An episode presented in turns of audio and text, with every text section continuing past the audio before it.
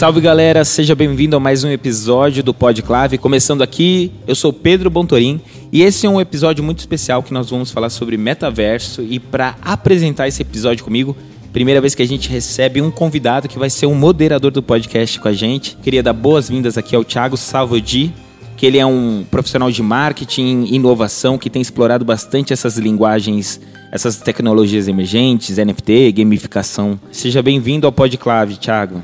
Fala Pedro, super obrigado pelo convite, feliz de estar aqui e feliz de ter um espacinho para falar um pouquinho mais sobre esse tema que está em alta agora, né Pedro? Total, e a gente se conectou né, na, nas conversas aí pela internet sobre esse assunto e a gente já está trocando muita figurinha e a nossa ideia é justamente trazer aqui para o podcast para abrir essa conversa com as pessoas que escutam o Podclave. A gente já antecipou em um dos episódios do Podclave, conteúdos da Clave já, sobre a questão do metaverso, até porque foi uma das pautas mais quentes do South by Southwest no início desse ano de 2021. E somando a busca por novas experiências, experiências imersivas e gamificações nos ambientes digitais, a gente teve agora esse recente anúncio do grupo Facebook mudando o nome para Meta e o Mark Zuckerberg dando esse empurrãozinho para o conceito de metaverso. E uma pergunta que eu acho que todo mundo tem que se fazer nesse momento é o que isso me impacta e o que tem a ver com isso. Mas para trazer todo mundo para a mesma página, como você define metaverso, Thiago? Ô Pedro, é... acho que essa é uma pergunta que, que as pessoas se fazem. Eu acho que para a gente estar tá todo mundo 100% junto, é, metaverso não é um lugar específico, eu não consigo ir para o metaverso. Metaverso é um conceito é, que basicamente, tentando ser é, simples sem ser simplista, é um ambiente conectado onde eu consigo efetivamente reproduzir experiências do mundo real é, dentro desse espaço. Então eu consigo estar conectado com o mundo todo dentro de um ambiente online que pode ser esse ambiente virtual mas que eu tenha experiências reais ali dentro e que principalmente eu consiga transitar entre o online, o offline, o virtual e o real. Esse é um conceito de metaverso. Então é essa mistura de mundos digitais e mundos reais, online e offline. Até para aproveitar o gancho sobre, sobre o Facebook, eu acho que é um assunto que todo mundo está falando um pouquinho, até, até a galera dos outros metaversos aí de games e do próprio YouTube tem, tem levantado suas bandeiras. Acho que o fato do Mark ter anunciado a, o Facebook como meta e se apropriar do metaverso é bom porque acho que vai democratizar o tema, porque vai trazer para a gente acesso à realidade virtual, porque hoje ela é cara, ela é difícil e é por isso que ela não é tão democrática. Mas, por outro lado, é um movimento que ele começou lá em 2014, quando ele comprou uma empresa de, de realidade virtual que chama Oculus, que produz efetivamente os óculos VRs. Então começou em 2014 e agora ele, ele aproveitou um momento aí para fazer esse anúncio.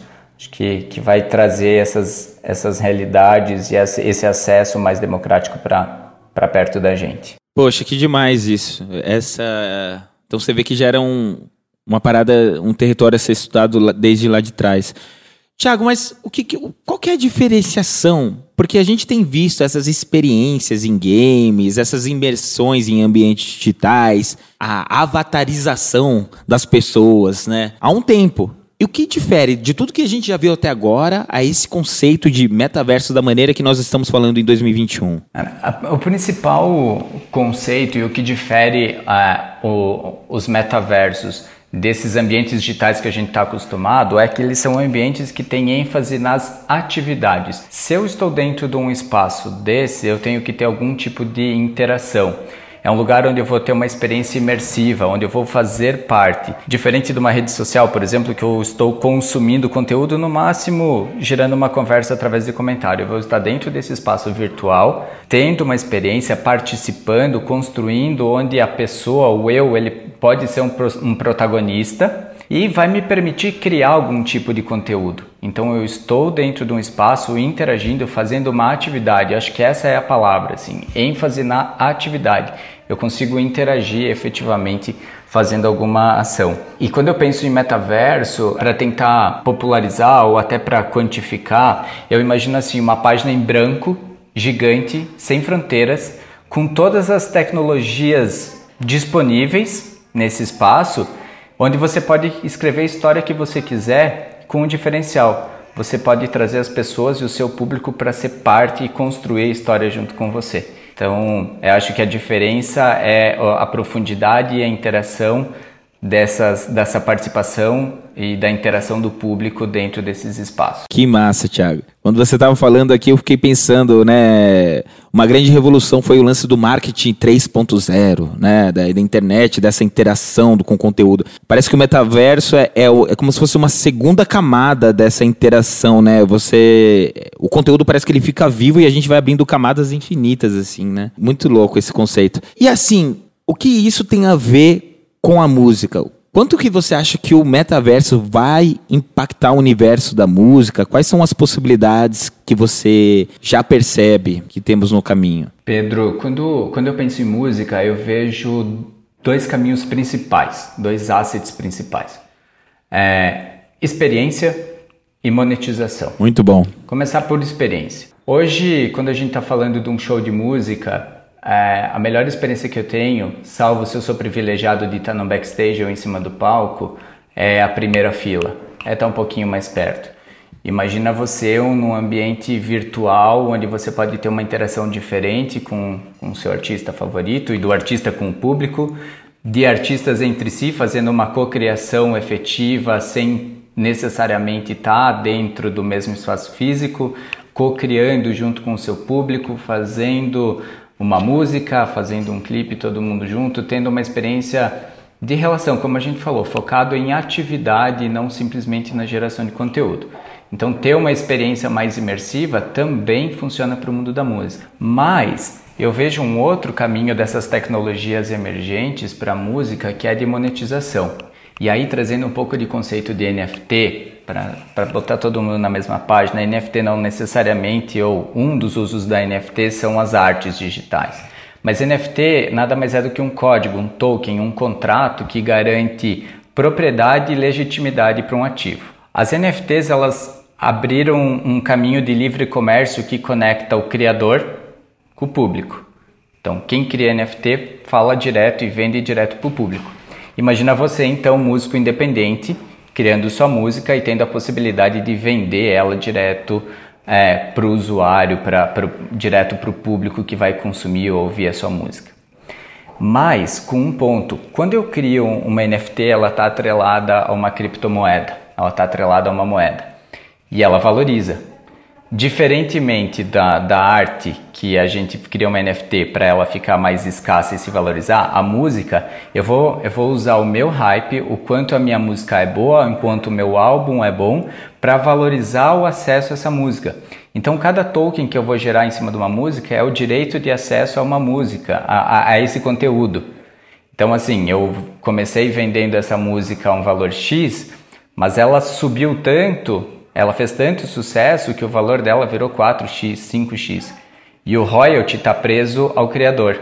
Então, toda vez que alguém movimenta ou vende esse direito de acesso à música, o criador continua ganhando, continua ganhando. E, para quem é, é, um artista consagrado, por exemplo, que já tem seu contrato com gravadora, que já está no hype, é, quando a gente digitalizou esse processo da música, eu acho que vocês vivem isso muito mais a gente perdeu alguns acessos às coisas físicas que a gente tinha lá atrás, né? Eu lembro de, de ter um vinil colorido, de ter uma cópia autografada de um CD, é, de lançamentos físicos de alguma coisa de um artista, de uma roupa, de, um, de, uma foto, de qualquer coisa que me fizesse alusão e que eu, como hard fã, é, gostaria de ter acesso. Imagina isso virando um token e eu fazendo isso de maneira digital. E aí sim eu vou me usar da raridade para continuar gerando renda através de royalty quando eu for vendendo de uma pessoa para outra. Porque hoje comprei um, um, vinil super raro, a hora que eu vender ele para outra pessoa, o artista que gerou não ganha mais, ele ganha uma vez só. A NFT vai me garantir esse royalty para continuar monetizando ao longo do tempo. Então tem uma revolução vindo por aí através dessas tecnologias emergentes, que é para todos os mercados, porque a gente está vivendo uma era de experiências, uma era de novas possibilidades e quem se aproximar primeiro aí para os negócios, para as marcas, para os artistas, para os músicos, vai chegar na frente com certeza. Excelente, Thiago. Eu acho que você falou uma questão muito bacana aí, que é a questão do que é um que é mercado para todos. Porque muitas vezes a gente vê as referências, os cases de mainstream, que é o que chega mais ao, ao grande público.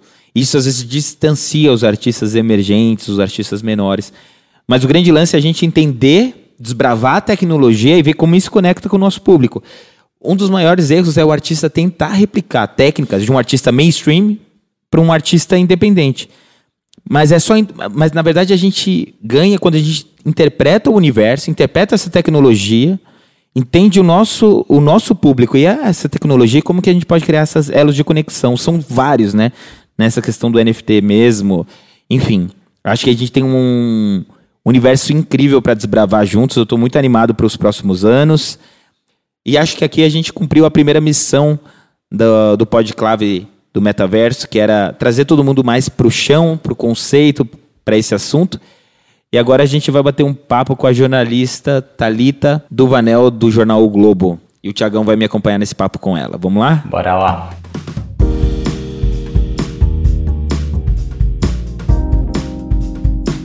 Talita, seja bem-vinda ao Podclave. Obrigada, obrigada Pedro, obrigada Thiago, um prazer falar com vocês. Prazer é nosso. Talita, é, você ajudou muito a gente, a muitas pessoas. Você escreveu um, um, excelente artigo no jornal o Globo, traçando um pouquinho sobre essa questão do metaverso, algumas semanas atrás. E você traçou uma timeline que eu achei muito interessante, assim, trazendo desde a da origem da terminologia metaverso, de onde veio, até suas aplicações primárias, assim, que antecederam esse momento de 2021 lá no Second Life. Você podia traçar isso aqui para os nossos ouvintes do Podclave também? Então, Pedro, a gente está falando muito de metaverso agora em 2021, mas na verdade esse termo apareceu pela primeira vez em 1992, né?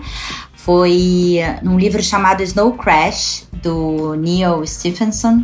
É, e é um livro que ele traça, ele o Neil Stephenson, para começar, assim, ele é, um, ele é um cara que ele é considerado um pouco um guru do Vale do Silício, né? De um guru tecnológico, porque ele traz é, na ficção científica, em livros de ficção científica, ele lá atrás ele fala de um monte de coisa que anos depois acabaram se provando plausíveis, né? Ele falou de nanotecnologia, falou de criptomoeda, já pincelou vários conceitos, tecnologias que a gente vê hoje em dia na prática, ele já pincelava lá atrás nos livros dele.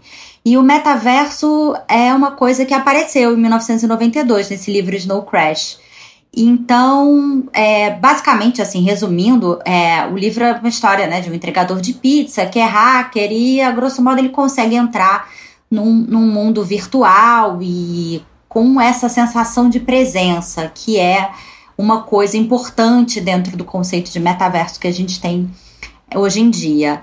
E o o, sempre, acho que em todas as, as matérias aí que a gente vai ler, todo mundo que vai falar de metaverso vai falar do Snow Crash, vai falar do Neil Stephenson, que ele é o cara aí que é, é o, o pai aí desse, desse conceito.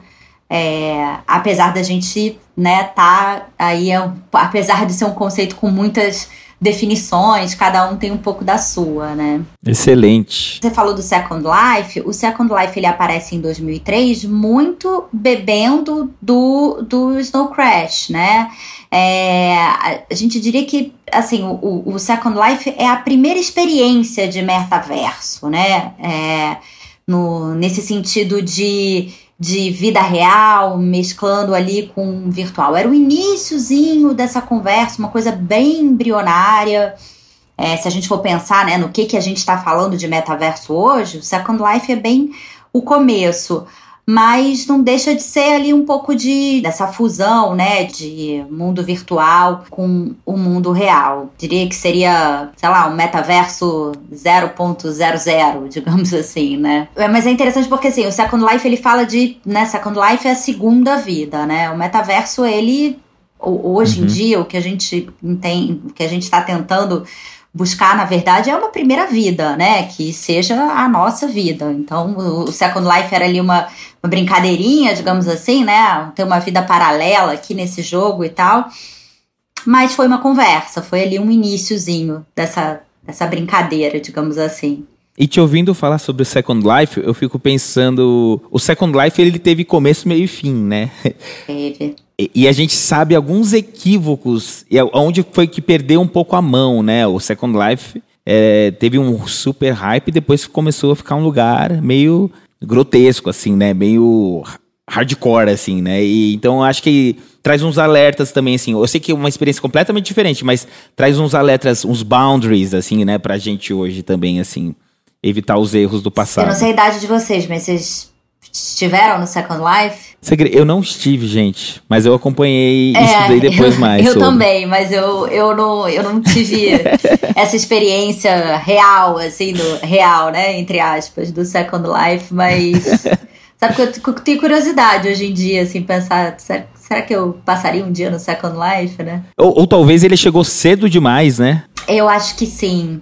Eu acho que sim. É, tem, algumas, tem algumas coisas, né? É, que a, a, elas chegam cedo demais. Quando eu estava fazendo essa matéria, é, uma das pessoas com quem eu conversei, a gente falou muito sobre a questão dos óculos também, né? Do Google Glass. Ah, teve o Google Glass, né? E não foi para frente.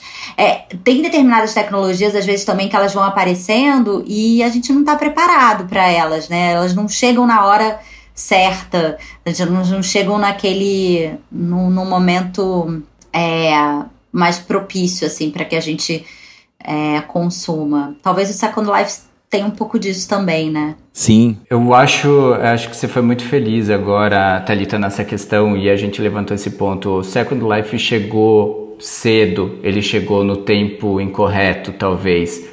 E eu estava trocando com o Pedro antes, além de você escrever para o Caderno de Cultura do Globo, você escreveu muito sobre comportamento por muito tempo, né? Então, cruzando essas suas experiências de cultura, de comportamento, essa história que a gente trouxe à tona agora do, do Second Life ter vindo cedo demais, como é que você interpreta esse momento agora da gente trazer à tona metaverso de novo? Como que você vê as pessoas se lançando nessa experiência? Se a gente como brasileiro com o nosso perfil assim se sente que vai ter uma adesão maior nessa linguagem, nessa tecnologia? A gente, como brasileiro, né, é, é até um pouco difícil de falar disso, porque, o seguinte, eu penso muito nessa questão toda do metaverso, né, tem uma, tem uma questão dela que é o acesso à internet, né, que é, que é crucial de você precisa ter um acesso à internet extremamente potente e isso é um problema no Brasil, né?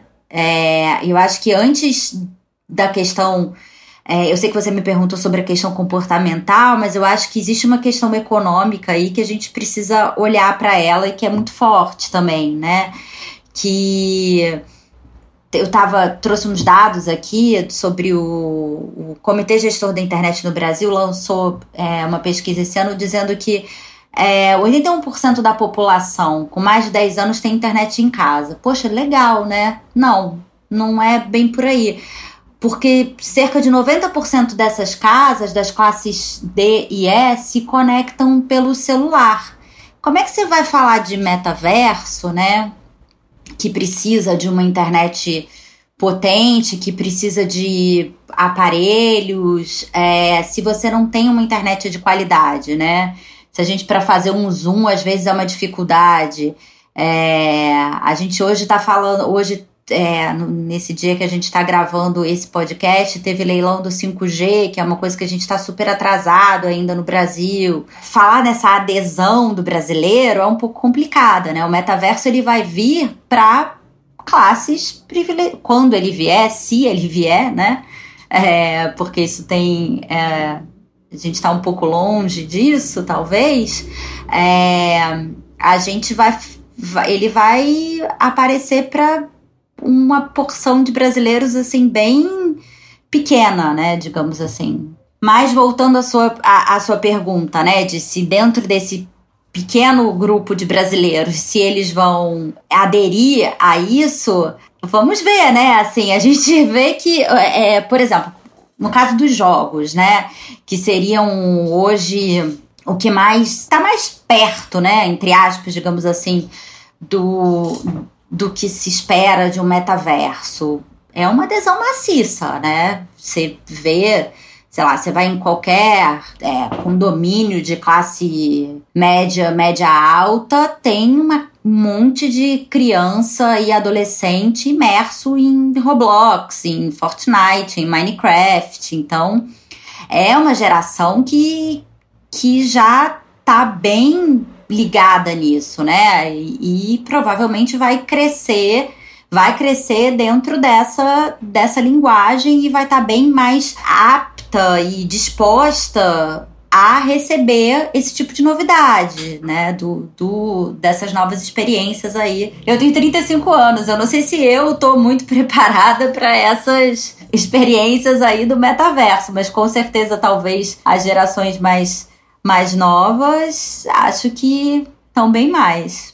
Legal. É, eu concordo com você, assim, eu estou torcendo para o movimento que Facebook, agora a Meta, fez é, de assumir ou de se assumir, né? Porque eles também começaram em 2014, né? A gente falava um pouquinho antes, né? Com essa história de metaverso, mas para democratizar, seja democratizar em questões financeiras, econômicas, seja nessa uh, nessa questão do, da necessidade de ter um aparelho super potente né, para a gente conseguir ter acesso a, a, um pouquinho de realidade virtual, realidade aumentada, enfim.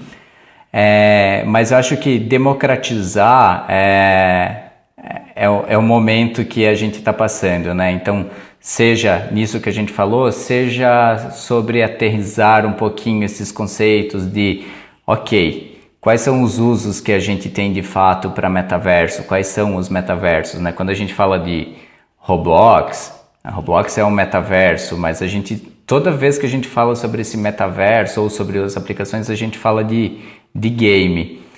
É, tem alguma outra coisa que você tem visto é, se popularizar ou se falar, tentando trazer algo mais tangível assim para a gente conseguir aterrizar nesse universo aí? É, eu acho que dentro desse universo de trabalho, né? De, de produtividade, né? De reunião virtual, que foi o que o Facebook apostou logo de cara, o Horizon Workroom, yeah. né? É, eu acho que esse, esse, esse segmento da produtividade, do trabalho remoto, da reunião, é um segmento que, além do game, né? Que é isso que você falou, a gente sempre bate muito no game, né? Sempre são os, os, exemplos principais que a gente dá sobre isso. Mas eu acho que é um segmento também que tem. É, tem explorado muito essas possibilidades de, de metaverso, né? Uma das pessoas com quem eu falei é, nessa minha pesquisa para fazer essa matéria sobre metaverso, é, ela, ela falou muito sobre a questão de que o metaverso que ela acredita é, o professor Anderson Rocha, da Unicamp, é, que ele acredita que o metaverso não vai ser uma coisa que vai, enfim, é, entrar na nossa realidade por completo, né? Que a gente vai viver o metaverso em todos os campos da nossa vida, mas em alguns nichos dela, né? E um nicho, por exemplo, a questão da educação. Ele acredita muito firmemente que a educação é, vai ser uma área que vai ser bastante impactada pelo meta, pode ser, pode ser bastante impactada pelo metaverso. E eu acho que, de fato, é uma área, né, de a gente vê na pandemia, né, o quanto as pessoas, né, se disponibilizaram a fazer cursos online. Por que não investir nesse tipo de, de experiência, né, que mescle aí o, o aprendizado real e, e, virtual? Acho que trabalho e educação são áreas que vão ser bastante impactadas, estão sendo já é, bastante impactadas. E, e a gente tem a mescla dos dois, né? Eu me lembro que no, bem no miolo ali do, do ano passado saíram notícias notícias que o pessoal estava se reunindo naquele game, o Red Dead Redemption, para fazer reuniões de trabalho. Então, tipo, juntando o, entretenimento com, com o trabalho. Inclusive, né, a abordagem do seu artigo, Talita, você fala sobre o mundo do entretenimento, né? E aqui a gente fala com bastante pessoas que trabalham nesse mercado. Eu sei que são possibilidades infinitas, assim, mas o que, que você enxerga? Quais são os pontos de convergência? O que, que você acredita que é um caminho muito interessante, assim, do metaverso para esse universo do entretenimento? É, isso que você falou é, é bastante interessante. Você disse da, da né, o cara usa para fazer um espaço que era de um jogo para fazer uma reunião. É, é um pouco que, o, que o, a indústria do entretenimento, tanto a indústria da música, do, do audiovisual, tem feito também, ocupar né, esses espaços de, de jogos, por exemplo, para colocar também o, o, os seus produtos culturais. Porque esses espaços né, de metaverso, eles dão essa possibilidade né, de, de você colocar uma série de produtos ali. Começou com um propósito e à medida que foi evoluindo, à medida que foi sendo ocupado pelos usuários, você foi percebendo outro tipo de, de usabilidade, como a gente faz na vida com uma série de espaços, né? O fato de ter é, acontecido a pandemia ajudou muito no caso da indústria do entretenimento a perceber esses espaços de metaverso como um lugar para manter essa produção funcionando. Sim. Você vê, né? Teve shows no, no, no Fortnite, acontece no, no Roblox. Você tem lançamento de produtos nesses lugares, você tem lançamento de série, é, passa primeiro episódio da série X, vamos fazer o lançamento no Roblox, vamos fazer no Fortnite, no Minecraft. São espaços de ocupação muito interessantes que a pandemia ajudou a acelerar esse processo e acho que não, não volta mais, né? É mais um espaço, né? Ele vai acontecer em paralelo com o show que a gente tá louco pra ir, porque a gente já não aguenta mais é, ver live. Sim. Mas também é uma experiência muito bacana ver o Lil Nas X no metaverso. Né? Total, muito legal. E eu acho que, que a gente vai achar um ponto de equilíbrio muito interessante quando uma experiência puxar para outra e se complementar na outra, né? É o físico puxando uhum. para o digital, o digital deixando aquele gosto para o físico. E uma coisa que também que a gente estava trocando figurinhas aí offline com o Thiago, é sobre também o artista e os profissionais que querem mergulhar, navegar nesses, nessas águas aí do metaverso, interpretar o contexto, entender sua audiência, porque muitas vezes a gente se afoba um pouquinho em replicar táticas, a ansiedade de ser o primeiro e tudo mais, e de estrear nesses lugares sem às vezes entender o como. Então, acho que tem muitas maneiras, né? Tantos shows que aconteceram. Nós com a Clave a gente fez show da MC Sofia, do Davi Sabag também num game chamado Avaquim. E são, são muito legais essas experiências, mas nem é to, não, não são todos os artistas que conseguem se apresentar num game, né? Negociar com os games hoje abrir esses caminhos. A ressalva que eu faço é isso, da gente entender, estudar, experimentar, é, ser, o, ser o espectador desse show, ser, ser um, um público dessa audiência, e aí a gente começa a entender o como a gente entra e ocupa esses espaços, né? É tudo muito embrionário, né? A gente tá vendo a coisa acontecer, né? Você vê, a, é, esses shows aconteceram há muito pouco tempo, né? Quando é que foi o show que você fez no, no game? Em julho do ano passado, em novembro do ano passado e, a, e agora em julho desse ano. Foram três shows já em games. Então, é, é muito pouco tempo. A, a, gente não tem, não sabe ainda, né, como, como vai ser assim. Por enquanto, me parece que são muito boas experiências, eu acho que, que tende a ser mesmo, mas é mais um espaço a ser ocupado, Sim. né? Não... É um espaço novo e que a gente não tinha nem linguagem, né? Ou a gente nem definia o primeiro show, ah, foi uma experiência metaverso. Não, a gente uhum. uma experiência em game, ampliando a audiência, trazendo isso como você falou, Cara, a gente não pode mais fazer show. O artista independente, ele tem já é escassas fontes. A gente está abrindo esses caminhos. E aí, em um final de semana, ele se apresentou para 400 mil pessoas no game. Então começa a ser uma coisa muito doida, né? E tem também todo aprender como a monetizar isso também, né? Sim. E, e, como a gente falou, né, Pedro? A tecnologia sempre vai ser meio. Se você não entender onde seu público tá, onde ele quer que você esteja, onde ele precisa que você esteja, qual é a sua estratégia para chegar lá e, como a Thalita falou, como eu monetizo nessa estratégia, não vai adiantar querer ser o primeiro, não vai querer, ah, não vai adiantar você copiar uma estratégia de alguém. Tecnologia é meio, não é solução. Exatamente. Excelente, Thiago. Bom, eu acho que aqui a gente já trouxe, cumpriu uma missão bem legal com esse episódio, a gente já trouxe bastante informação para os nossos ouvintes. Eu gostaria já de abrir um convite aqui para que a gente faça mais alguns episódios sobre metaverso. Queria muito receber a Thalita e o Thiago mais vezes aqui no Podclave. Essa aqui é só a introdução ao metaverso para os nossos ouvintes. Queria agradecer, Thalita e Thiago, pelo tempo de vocês. Eu que agradeço o convite. Legal, Total. obrigado mesmo pelo espaço. Eu acho que, como eu falei antes, assim, a gente está nessa luta de trazer esses conceitos para a mesa, de democratizar. Eu acho que esse é o nosso propósito aqui. Todo dia aí tem tem uma história de metaverso, né? Agora não para. E é isso aí, Thalita. Todo dia tem um papinho sobre o metaverso e que bom. É, espero mesmo que se perpetue aí. Pedrão, obrigado de novo pelo convite, estou à disposição. Obrigado a vocês, um abraço e até a próxima, pessoal. Obrigada, tchau, tchau. Tchau, tchau.